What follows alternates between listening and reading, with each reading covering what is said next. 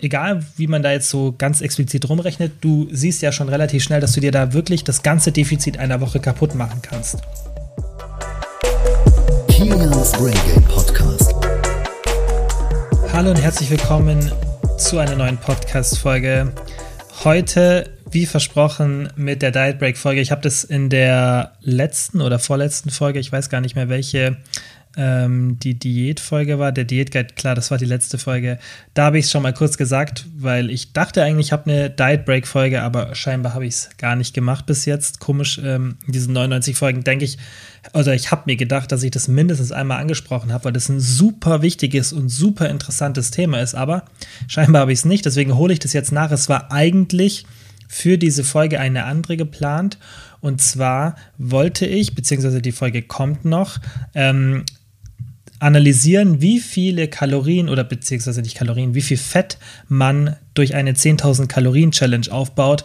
Natürlich wird es nicht jeder von euch machen oder gemacht haben, aber das gibt, denke ich mal, so ein ganz interessantes Bild darauf, wie viel Fett baut man eigentlich auf, wenn man zu viel isst. Und so wird die Folge dann strukturiert sein. Das wird aber erst Folge 101, das ist jetzt Folge 99, denn Folge 100, die habe ich vorhin schon mit Luke hier aufgenommen und ähm, da spreche ich dann auch davon, dass eigentlich diese Folge hier, die Folge 99, die 10.000 Kalorien Folge wird, aber ich habe mich entschieden, das so ein bisschen zu tauschen und erst die Diet Break Folge zu machen, ähm, weil ich auch noch ein bisschen mehr recherchieren will bei der 10.000 Kalorien Folge.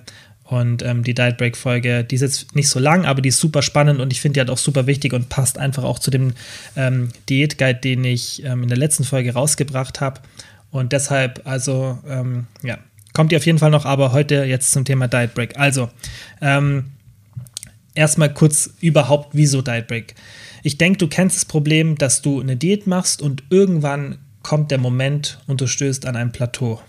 Irgendwie geht nichts mehr voran und du denkst dir, okay, jetzt muss ich noch weniger essen oder vielleicht fragst du dich auch, was ist eigentlich das Problem? Ich habe nichts geändert, wieso nehme ich auf einmal nicht mehr ab? Oder vielleicht nimmst du sogar wieder zu. Und das ist ein Szenario, in das ganz viele Leute geraten. Ich hatte auch ganz viele hunderte von Coaching-Kunden, als ich früher noch so One-on-One-Coachings gemacht habe. Und da hatte ich das ganz oft, dass man an ein Plateau stößt oder dass genau Leute zu mir gekommen sind, weil sie gerade eine Diät machen oder in der Vergangenheit meine gemacht haben und dann irgendwann läuft es nicht mehr. Und das ist ganz normal. Und das betone ich auch immer wieder, dass es wichtig ist, dass man eine Diät so, ähm, so vornimmt, dass man auch ähm, mit Anpassungen rechnet oder einfach, dass man Anpassungen macht. Und deswegen ist ein Diet Break, ich erkläre auch gleich wieso, dann eine super Lösung und ist auch ein Teil von Anpassungen. Also es hat mit dem Thema Anpassungen auf jeden Fall zu tun, denn das Problem, wieso sowas überhaupt entsteht, ist einfach, weil dein Körper auf diesen Gewichtsverlust reagiert. Dein Körper will kein Fett verlieren in der Regel. Das kommt natürlich auch immer auf den Körperfettanteil drauf an. Aber in der Regel möchte der Körper eigentlich eine Homöostase. Das heißt, er möchte, dass so die ganzen Systeme, Blutdruck, ähm, dein Blutzuckerspiegel, deine Atmung, dass alles möglichst immer gleich ist. Und der versucht halt diese Homöostase zu bewahren. Und das auch beim Gewicht. Und beim Gewicht möchte er auf jeden Fall kein Gewicht verlieren. Ich habe es schon ein paar Mal erklärt, aber ich erkläre es lieber noch einmal zu viel, weil das super interessant ist und ähm, das ist auch gut, wenn man sich das so ein bisschen merken kann. Der Körper hat keinen Mechanismus gegen Übergewicht, aber er hat einen sehr starken Mechanismus, um sich zu schützen gegen Gewichtsverlust. Man ist sich da noch nicht zu 100% sicher, aber die Studien, die es aktuell gibt, die deuten darauf hin, dass der Körper keine wirklichen Schutzmechanismen hat, beziehungsweise dass die von Person zu Person unterschiedlich sind. Dazu aber dann auch mehr in der 10.000 Kalorien Folge. Da gehe ich dann ganz genau darauf ein, wie der Körper unterschiedlich reagiert auf eine Erhöhung der Kalorienzufuhr. Aber generell, der Körper hat keinen Schutzmechanismus gegen eine, ja, einfach eine Gewichtszunahme. Und das ist einfach evolutionsbedingt der Grund, denn müsst ihr euch so vorstellen, früher, als wir noch Jäger und Sammler waren und einfach die Evolution noch fortgeschritten ist, in dem Zeitpunkt, jetzt ist es ja nicht mehr so, dass wirklich sich sehr viel bei uns verändert. Und einfach in diesem kritischen Zeitpunkt, als ähm, ja einfach eine Selektion bei uns noch stattgefunden hat, musste der Körper durch die Evolution keinen Grund, also der hat in, im Evolutionsprozess keinen Grund, sich vor einer Gewichtszunahme zu schützen, weil das nie da war. Das war kein reelles Szenario, dass zu viel Nahrung da war. Natürlich gab es mal, mal Zeiten, in denen ein bisschen mehr da war, ein bisschen weniger, aber über einen langen Zeitraum hat sich das alles ausbalanciert. Das heißt, der Körper hat da keinen Schutzmechanismus gebraucht, um uns ein Zeichen zu geben, hey, ist jetzt nicht mehr weiter. Weil das sind ja alles Sachen, die wir dann unterbewusst machen. Ja, Hunger wird ja nicht bewusst gesteuert. Du entscheidest dich ja nicht, Hunger zu haben, sondern das ist ein, oder lethargisch zu werden, müde zu werden, das sind, ähm, das sind Sachen, die der Körper dir als Impuls gibt. Und der Körper steuert das, ohne dass du es merkst. Und für eine Gewichtszunahme, wie gesagt, da gab es ein Szenario. Es war nie so viel Nahrung da, dass wir über mehrere Jahre oder Monate so viel Nahrung hatten, dass es für den Körper gefährlich geworden wäre und dass sich dann sozusagen die Leute über die Evolution eher durchgesetzt hätten, die dann eben einen Mechanismus gegen die Gewichtszunahme haben. Also da musste nie eine Selektion stattfinden, weil es einfach kein Szenario war. Und dementsprechend musste sich der Körper da auch nicht über die Evolution in dem Selektionsprozess die Leute rauspicken, die einen Schutzmechanismus haben, weil kein Grund dafür da war. Ich denke, das ist ähm, relativ verständlich. Und jetzt auf der anderen Seite, das ist halt das Schlechte für uns in der aktuellen Situation, in der wir sind, mit der westlichen Zivilisation, Überangebot an Nahrung, wenig Bewegung, die wir benötigen, um an diese Nahrung zu kommen. Und wir bräuchten jetzt eigentlich keinen Schutzmechanismus dagegen, dass wir Gewicht verlieren, weil wir wollen oft ja Gewicht verlieren. Aber dieser Schutzmechanismus ist eben sehr stark, weil es gab im Gegensatz zu Zeiten, an denen viel Nahrung da war, gab es immer Zeiten, an denen sehr wenig Nahrung da war.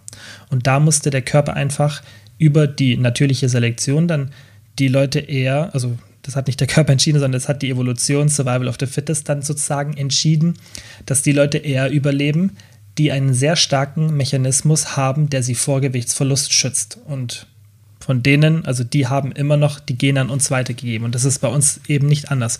Und das ist der Grund, wieso du in der Diät irgendwann an ein Plateau stößt. Denn der Körper wehrt sich gegen Gewichtsverlust, weil dieses System, das er hat, das dich schützt davor, dass dein Gewicht zu niedrig ist, hätte dir früher das Überleben gesichert. Denn wenn zum Beispiel eine Hungersnot war, dann hättest du einfach einen stärkeren, ja, einen stärkeren Drive gehabt, Nahrung zu finden. Du wärst vielleicht schneller lethargisch geworden, sodass du weniger Kalorien verbrauchst.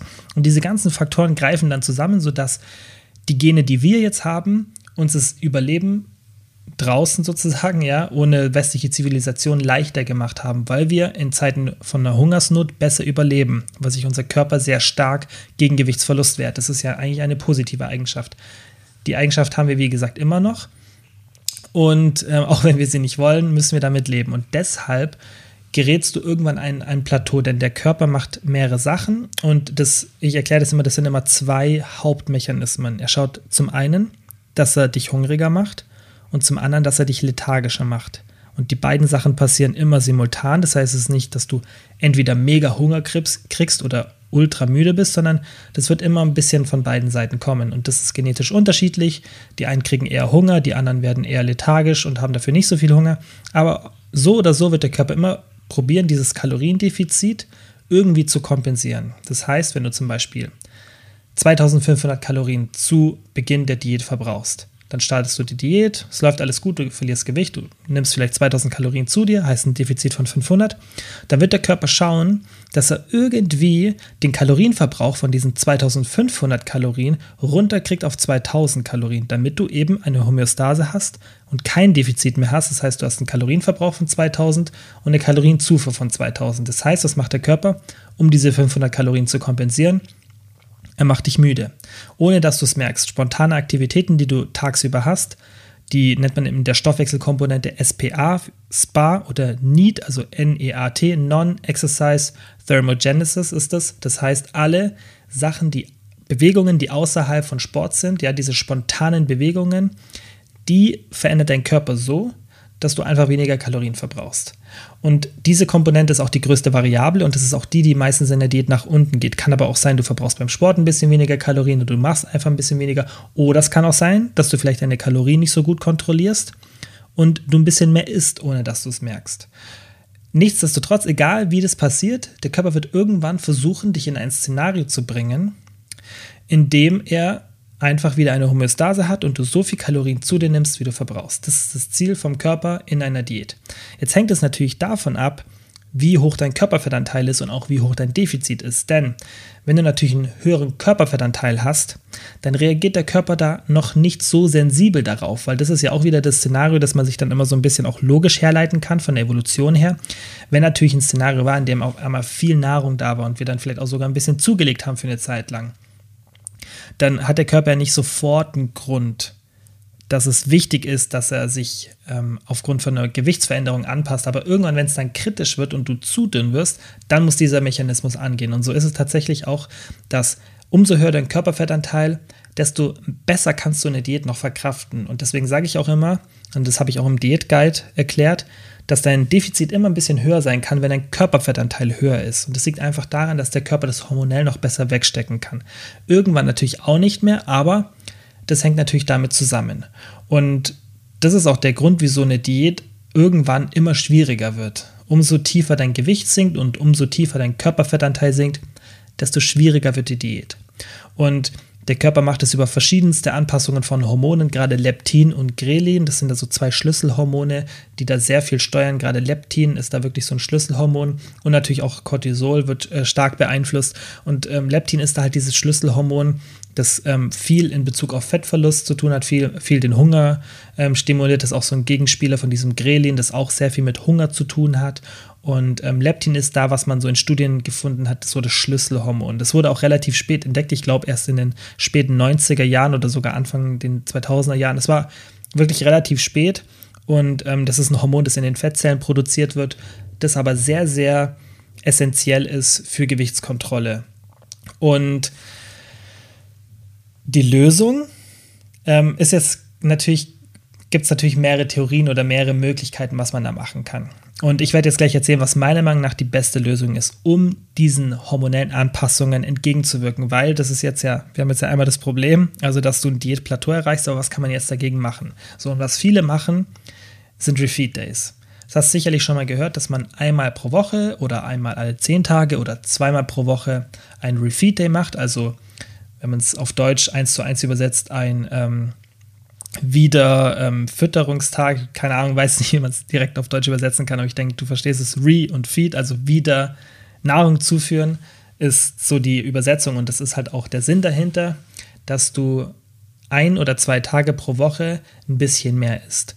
Und meistens macht man das so, dass man dann nur die Kohlenhydrate erhöht und der Grund dahinter ist, dass man zum einen die Glykogenspeicher erhöht, das heißt die Energiespeicher deiner Muskulatur, das Glykogen, das du in deinen Muskelzellen hast, was ähm, dafür verantwortlich ist, dass du einfach Energie beim Sport hast und auch so bei einfach bei bestimmten Tätigkeiten, ähm, dass dieses Glykogen wieder aufgefüllt wird und das Glykogen kannst du halt durch Kohlenhydrate wieder auffüllen. Und ein zweiter Grund, warum man auch meistens nur die Kohlenhydrate erhöht, ist, dass ein Überschuss an Kohlenhydraten nicht so schnell zu einer Fetteinspeicherung führt wie ein Überschuss an Fett. Aber auch dazu in der 10.000 Kalorien Folge, da gibt es so mal so einen richtigen, da gebe ich euch mal so einen richtigen Roundup, was überhaupt wirklich da passiert, wenn du ein Überschuss ist, der nur aus Kohlenhydraten ist oder nur aus Fett oder beides. Mega interessant, aber ähm, deswegen macht man halt diesen Refeed Day, dass man da erstmal nur die Kohlenhydrate erhöht. So, das ist der eine Grund und man sagt auch oft, dass man, oder viele begründen das, dass sie das machen, ja, dass man einfach so einen Tag hat während der Diätwoche, an dem man so ein bisschen Entspannung hat oder ein bisschen so Distanz von der Diät bekommt. Man kann dann auch irgendwie den nächsten Tag nutzen, um ein sehr intensives Training zu haben. Und das ist eben dieser Refeed Day. Aber das Problem beim Refeed Day ist, und das erkläre ich erst dann jetzt, wenn ich gleich den ähm, Diet Break erkläre, beziehungsweise ich erkläre, was die Überlegenheit des Diet Breaks ist. So, das ist die Erste Möglichkeit Refeed Day, was so als gängige Lösung dafür für dieses Diätplateau angeboten wird. Die zweite Lösung, das ist die dümmste meiner Meinung nach, und das ist ein Cheat Day. Und es gibt sogar teilweise echt Diätprogramme, die darauf ausgelegt sind, Cheat Days zu machen, was sowas von dämlich ist, weil ein Cheat Day, und das heißt nicht, dass jeder, der das macht, dumm ist. Ich habe sowas auch schon gemacht und ähm, in der Folge, die ich heute mit Luki aufgenommen habe, hat er auch schon erzählt, dass er das auch aufgemacht hat. hat. Ähm, es ist nur dämlich von den Leuten, die behaupten, sie kennen sich mit dem Thema aus, das tatsächlich in ein Diätprogramm zu verpacken. Denn mit einem Cheat Day machst du nur Negatives. Erstens, extrem negativ fürs Essverhalten, weil du trainierst dir ja an, ein, Vorverhalten von einer Binge-Eating-Störung tatsächlich zu planen und auch durchzuführen und das dann auch vielleicht regelmäßig. Das heißt, allein für dein Essverhalten ist ein Cheat Day katastrophal. Und es kann sein, dass manche das wegstecken können. Zum Beispiel, ich würde sagen, wenn ich das regelmäßig machen würde, ich würde das wegstecken können, weil ich kenne mein Essverhalten und ich habe da einfach vielleicht auch genetisch Glück oder vielleicht liegt es auch einfach an meiner Erfahrung oder dass ich mich da ähm, so gut auskenne in dem Bereich, viele Faktoren können eine Rolle spielen. Ich würde sagen, zum Beispiel, ich kann für mich sprechen, ich würde das vermutlich tolerieren können. Wenn ich jetzt mit Luki drüber gesprochen hätte, würde er vermutlich sagen, wenn er das einmal pro Woche gezielt macht, würde es sich anders negativ auswirken. Das ist einfach so, jeder Mensch reagiert da anders drauf, aber für die meisten Menschen würde ich sagen, dass es auf lange Sicht das, auf jeden Fall das Risiko extrem erhöht und man sollte ja nichts mit Absicht machen, außer es bringt einen richtig krassen Vorteil, dann kann man ja ein Risiko in Kauf nehmen. Aber meiner Meinung nach, ist dieses, dieser Vorteil gar nicht da, den man durch einen Cheat Day hat, dass man dieses Risiko in Kauf nimmt, dass das Essverhalten sich verschlechtert. So, das ist das erste Problem, Essverhalten bei Cheat Days. Das zweite Problem ist, dass wenn du einen Cheat Day machst, du kannst dir deine ganze Woche Defizit kaputt machen. Dann kann man dagegen argumentieren, ja, ich mache nur einmal pro Monat einen Cheat Day. Okay, dann machst du dir trotzdem von diesen vier Wochen, machst du dir vermutlich eine Woche kaputt. Das heißt, du hast nur noch drei effektive Diätwochen und immer noch das schlechte Essverhalten. Und da ist dann auch ein Refeed Day sinnvoller, weil beim Refeed Day kontrollierst du das ja und der ist meistens so gestaltet, dass man sagt, hey, ich ziehe jetzt jeden Tag von diesen sieben Tagen Diät, die ich jetzt in einer Woche habe, ziehe ich nochmal irgendwie 50 oder 100 Kalorien ab und pack die, diese 700 Kalorien zum Beispiel, wenn ich 100, ja, 600, sind ja nur sechs Tage, diese 600 Kalorien, also sagen wir mal zum Beispiel Sonntag ist der Refeed Day, dann würdest du Montag bis Samstag nochmal von dem Defizit, das du dir ausgerechnet hast, 100 Kalorien abziehen, um die dann auf den Refeed Day draufzupacken, sodass dein Kaloriendefizit, das über die ganze Woche ist, dasselbe ist.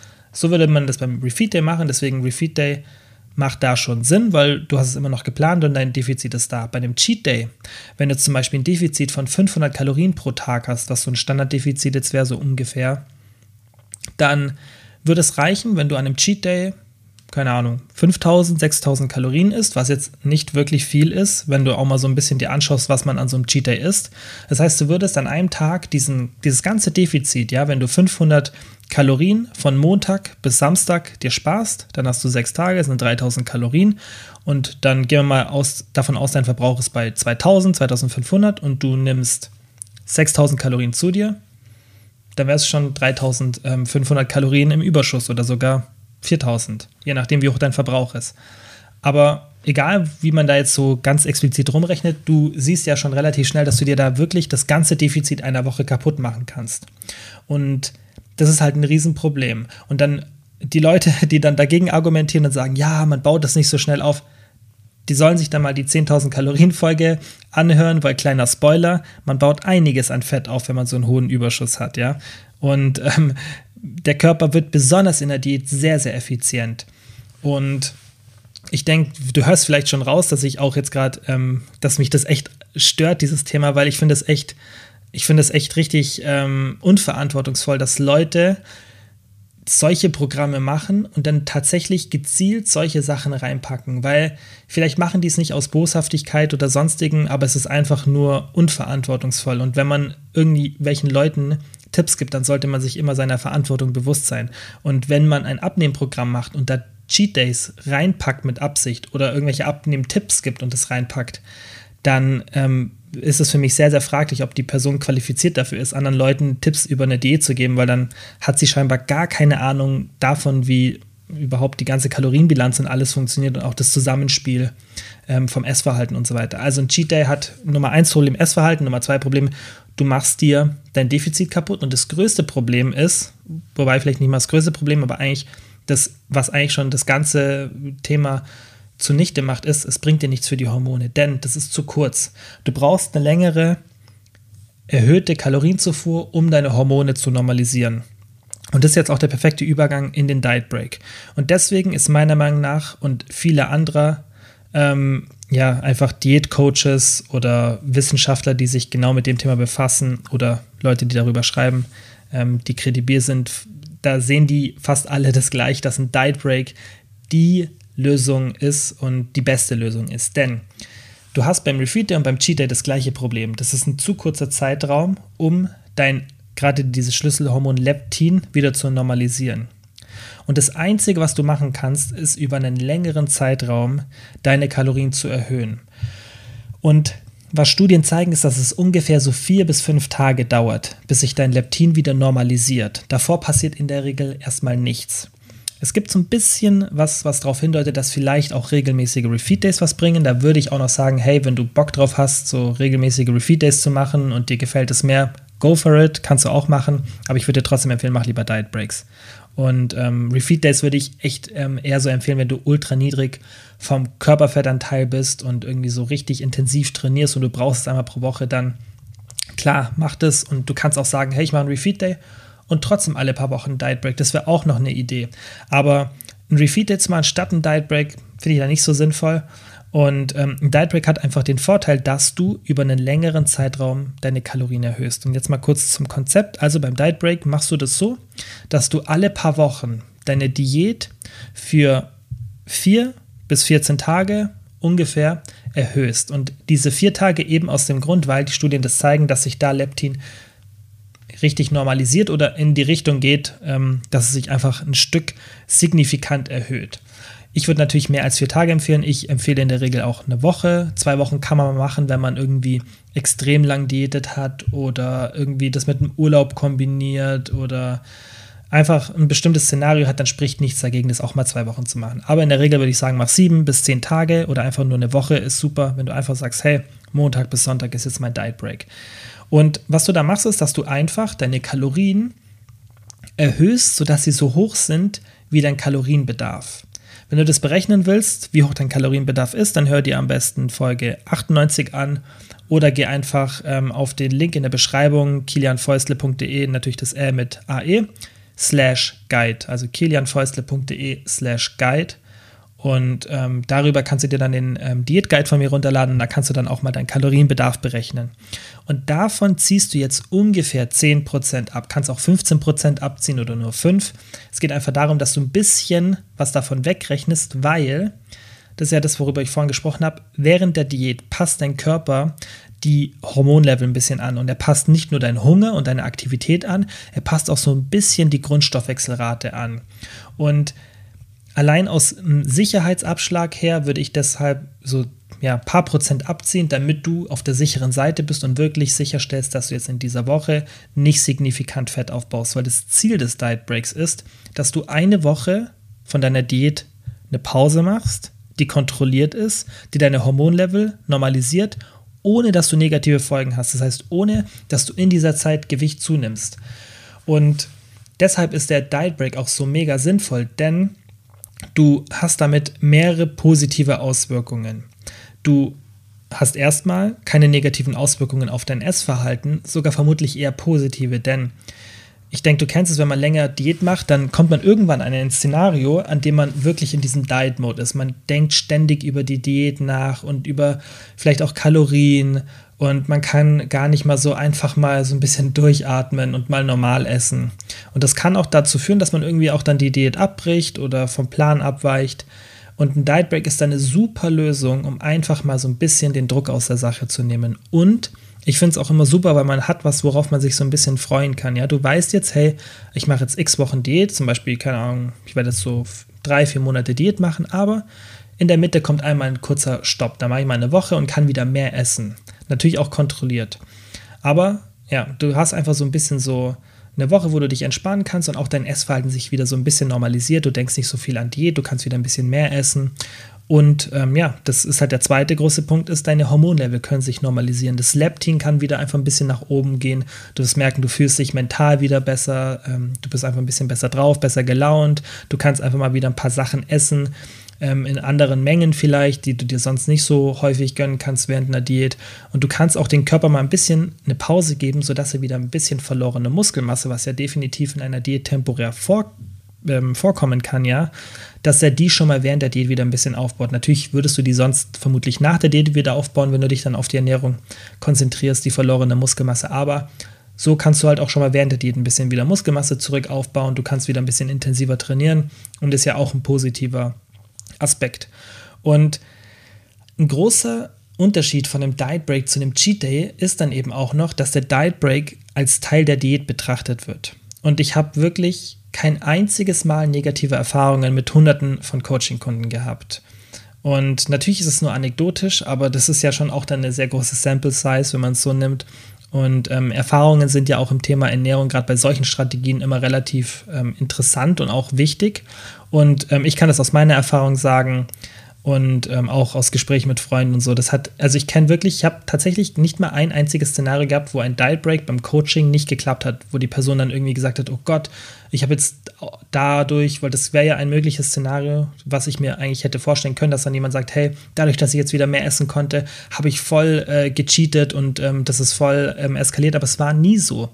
Und ähm, es liegt halt vermutlich daran, dass man das als Teil der Diät sieht. Man sieht den Diet Break nicht so als ja, irgendwie, das mache ich jetzt, ähm, weil ich nicht mehr kann, sondern das machst du, weil du es geplant hast. Das ist Teil der Diät und es ist kein Ausrutscher. Und diese Alles- oder Nichts-Einstellung, dass man dann eben so cheatet, die kommt halt meistens deshalb, weil man, ähm, ja, weil man einfach nicht mehr kann oder auch keine Lust mehr hat und dann wie so, ja, in diese Alles- oder Nichts-Einstellung kommt, dass man dann zu viel isst und sich dann denkt, okay, jetzt ist eh egal, jetzt habe ich eh alles versaut, was zwar nicht so ist, aber oft kommt man mental an diese Situation und das vermeidest du halt mit dem Diet Break. Du planst es und siehst es als Teil der Diät an. Und deshalb ist ein Diet Break eben so super, weil der einfach, ich meine, du hast ja jetzt gerade schon gehört, hat einfach mega viele Vorteile. Die, die Muskelmasse kann sich ein bisschen wieder zurückbilden. Du kannst mental Abstand von der Diät bekommen. Du ähm, kannst deine Hormonlevel wieder ein bisschen normalisieren. Das sind ja alles nur positive Faktoren. Du kannst irgendwie das mit einem Urlaub kombinieren, was ja auch oft so, dass man irgendwie eine Diät macht und dann denkt man sich, oh Gott, jetzt, jetzt kommt der Urlaub, was soll ich machen? Wichtig ist halt nur, dass man den Diet Break kontrolliert macht. Und natürlich kannst du in dieser Zeit vielleicht so, auch wenn du Kalorien zählst jetzt in der Diät, einfach das so ein bisschen entspannter machen, ja, vielleicht nicht ganz so genau wie sonst, aber du solltest jetzt nicht so als Grund sehen, das jetzt so abzuschätzen. Natürlich gibt es auch Methoden, wie man dann sagt, hey, ich mache einen Diet Break und schätze nur ab. Dann würde ich aber eher das so machen, dass du vielleicht irgendwie ein Cheat Meal pro Tag machst. Das ist auch eine Empfehlung, die, glaube ich, von Lyle McDonald damals aus seinem Flexible Dieting Guide ähm, er gegeben hat. Und das fand ich auch eine super Idee, dass man sagt, hey, wenn du jetzt nicht Kalorien zählen willst während einem Diet Break, dann mach es einfach so, dass du so isst wie in der Diät und mach einfach ein so in Anführungszeichen Cheat Meal. Das soll kein Meal sein mit 5000 Kalorien, aber so irgendwas Normales, was so 500 bis 1000 Kalorien hat, was halt einfach satt macht. Und das tust du dann einfach noch oben drauf packen. Sowas wäre eine Option. Ähm, ich finde aber natürlich die Kalorienzählen-Methode ist schon die bessere oder zumindest es so ein bisschen abzuschätzen, weil in der Diät Kalorien zu zählen oder einen Überblick zu behalten, auch wenn du es nur mit, mit dem Auge machst, ist schon meiner Meinung nach die sinnvollste Variante, weil du halt einfach die Kontrolle über die Ernährung behältst und tatsächlich halt weißt, was du deinem Körper zuführst. Und wie man richtig Kalorien zählt, habe ich ja auch schon drüber gesprochen, war, glaube ich, die vor vorletzte Folge. Schau mal zurück, das ist auch irgendeine Folge ähm, von den letzten Folgen. Da habe ich auch erzählt, wie man das eben vermeiden kann, dass man nicht zu exzessiv Kalorien zählt und wie man das richtig macht, ja. Und dann, ja, einfach machst du das kontrolliert. Du ähm, achtest darauf, dass du diese, dieses, dieses Ziel, das du dir gesetzt hast, äh, von, der, von der Kalorienzufuhr, dass du das einhältst. Wenn du mal ein bisschen drüber bist, ist nicht so schlimm, ist halt am nächsten Tag weniger, sodass dein, deine Wochenbilanz passt. Und dann machst du das einfach für eine Woche. Und ich würde dir empfehlen, je nachdem, wie hoch dein Körperfettanteil ist, dass du es öfter oder seltener machst. Das heißt, wenn dein Körperfettanteil relativ hoch ist, so im oberen Drittel, dann machst du vielleicht so alle 12 bis 14 bis 16 Wochen.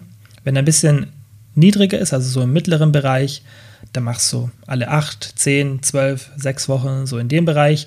Und wenn du wirklich einen niedrigeren Körperfettanteil hast und du sagst, hey, ich will jetzt gerade nur so die zwei, drei letzten Kilo verlieren, aber ich habe schon so sichtbare Bauchmuskeln oder irgendwie, ja, ich, ich habe einfach allgemein wenig Fett am Körper, dann machst du bloß alle vier Wochen, ähm, alle sechs Wochen. Du, ja, du solltest halt, umso niedriger dein Körperfettanteil ist, desto häufiger kannst du diesen Diet Break machen. Und das ist halt auch wieder aus dem Grund, den ich vorhin erklärt habe.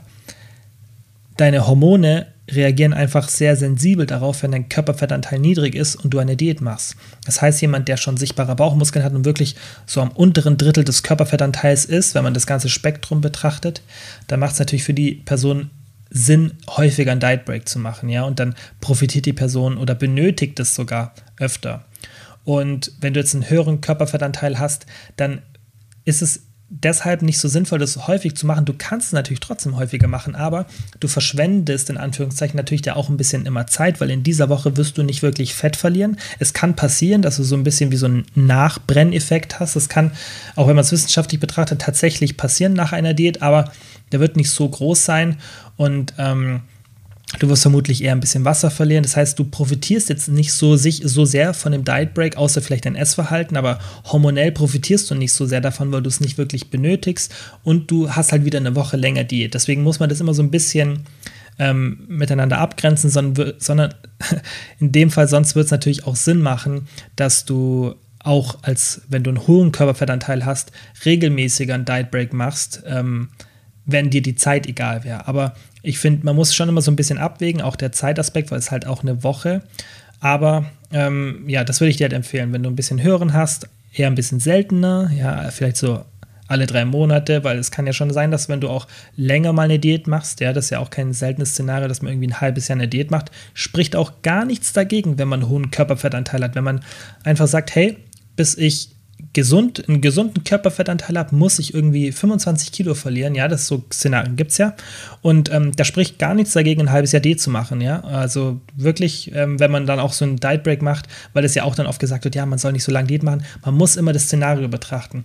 Natürlich jemand, der einen sehr niedrigen Körperfettanteil hat oder ja, besonders bei Frauen ist es hormonell auf jeden Fall kritisch.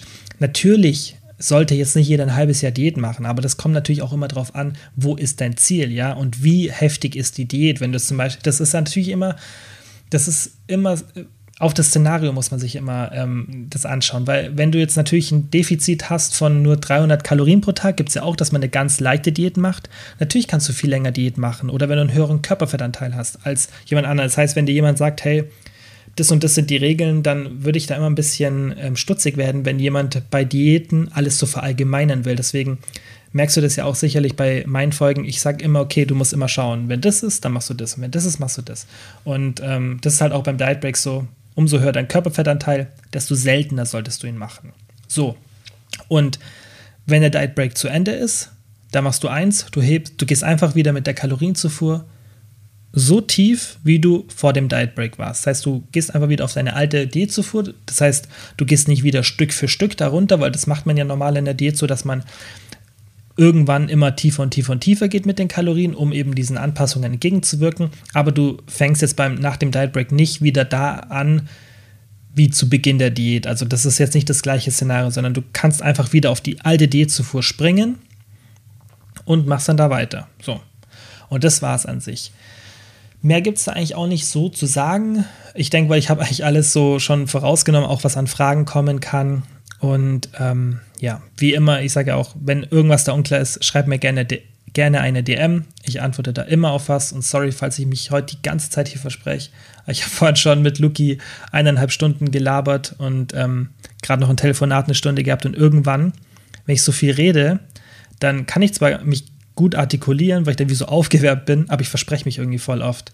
Ähm, ja, auf jeden Fall mach den Diet Break, wenn du eine Diät machst, probier es mal aus und ich verspreche dir, das wird gut klappen und ähm, du wirst dann auch dieses Plateau, an dem du bist, auf jeden Fall durchbrechen für eine Zeit lang und ähm, du wirst merken, das hat nur positive Auswirkungen. Oft verliert man auch so ein bisschen Wassergewicht, weil sich Cortisol normalisiert und ähm, das einfach in den richtigen Dosen vom Körper wieder verabreicht wird, das, das Cortisol, wie er das halt freigibt. Und du wirst merken, das ist einfach nur positiv für deinen Körper. Und auch dieser mentale Aspekt, den finde ich halt super, dass man einfach mal ein bisschen von der Diät Abstand bekommt und sich auch so ein bisschen drauf freuen kann. Das ist halt auch, finde ich, immer ganz cool. Ich würde es immer ein bisschen so im Voraus planen. Du kannst aber auch mal spontan sagen, okay, ich mache es jetzt nächste Woche das habe ich auch mit Coaching-Kunden oft so gemacht, dass ich denen gar nicht so gesagt habe, hey, wir machen, wir machen irgendwie, also zu Beginn habe ich nicht immer gesagt, hey, wir machen in Woche 4 einen Diet Break, sondern ich habe das oft dann so gesagt, wenn ich gemerkt habe, ja, jetzt kommt das Plateau, dann habe ich gesagt, komm, wir machen jetzt in zwei Wochen oder nächste Woche, wenn es ganz kritisch war, ein Diet Break. Und das kannst du immer so, ja, ein bisschen auf deine Situation anpassen, aber wichtig ist halt auch, dass du das als Teil der Diät siehst und dann wirst du auch nicht dieses Szenario haben, dass du irgendwie das Gefühl hast, dass du jetzt ultra cheaten musst, weil du dir jetzt wieder mehr erlaubst, weil du siehst es als Teil de, der Diät, du hast weiter ein Ziel vor Augen und ähm, deswegen wird es auf jeden Fall klappen. So, ja, das war es eigentlich für die Folge. Die nächste wird die ähm, hundertste Folge. Die habe ich ja ähm, mit Luki aufgenommen, habe ich ja schon gesagt. Es war mir wichtig irgendwie, dass ich die mit ihm zusammen aufnehme. Wir haben so ein bisschen ähm, von Geschichten von früher ausgepackt. Wir haben so ein bisschen auch einen Rückblick gegeben über das Jahr 2020 und darüber gesprochen, allgemein, was unsere verrücktesten Diäten waren, äh, was für Ernährungsmythen wir mal geglaubt haben. Und ähm, ist, glaube ich, eine ganz coole Folge. Und dann Folge, also das wird Folge 100, Folge 101. Deswegen gebe ich jetzt hier auch schon mal so einen kleinen Teaser für die, die ähm, brav die Folge bis zu Ende gehört haben. Ähm, das ist ja, wie gesagt, Folge 100. Folge 101 wird dann diese 10.000 Kalorien Folge. Da werde ich wirklich auch erklären, wie viel Fett kann man an einem Tag aufbauen, auch jetzt außerhalb von 10.000 Kalorien. Einfach, was passiert da mit dem Körper, weil das interessiert, ich weiß, dass es viele interessiert und das finde ich auch super spannend, das mal so zu verstehen, was passiert, wenn ich zu viel Kohlenhydrate zu mir nehme, zu viel Fett. Ähm, und Folge 102, die ist auch schon aufgenommen, die wird äh, mit der lieben Nati sein.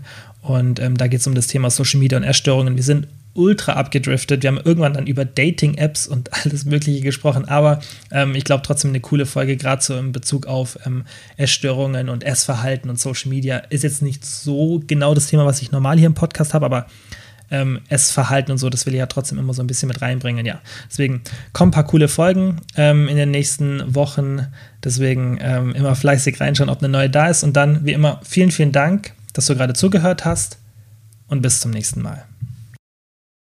Nochmal vielen Dank wie immer fürs Zuhören. Ich würde mich mega freuen, wenn ihr den Podcast abonniert, falls ihr es noch nicht gemacht habt. Und ich würde mich genauso freuen, wenn ihr den Podcast mit Freunden oder Familienmitgliedern teilt. Denn nur so kann der Podcast wachsen. Und ihr wisst ja, ich mache das hier kostenlos, aber ich mache es extrem gerne und ich werde es auch weiterhin natürlich kostenlos machen. Aber ihr helft mir wirklich sehr, sehr, wenn ihr den Podcast einfach mit Freunden oder Familienmitgliedern teilt oder wenn ihr den in der Story auf Instagram teilt. Einfach, dass Leute von dem Podcast erfahren und dann auch davon profitieren. Vielen, vielen Dank dafür. you.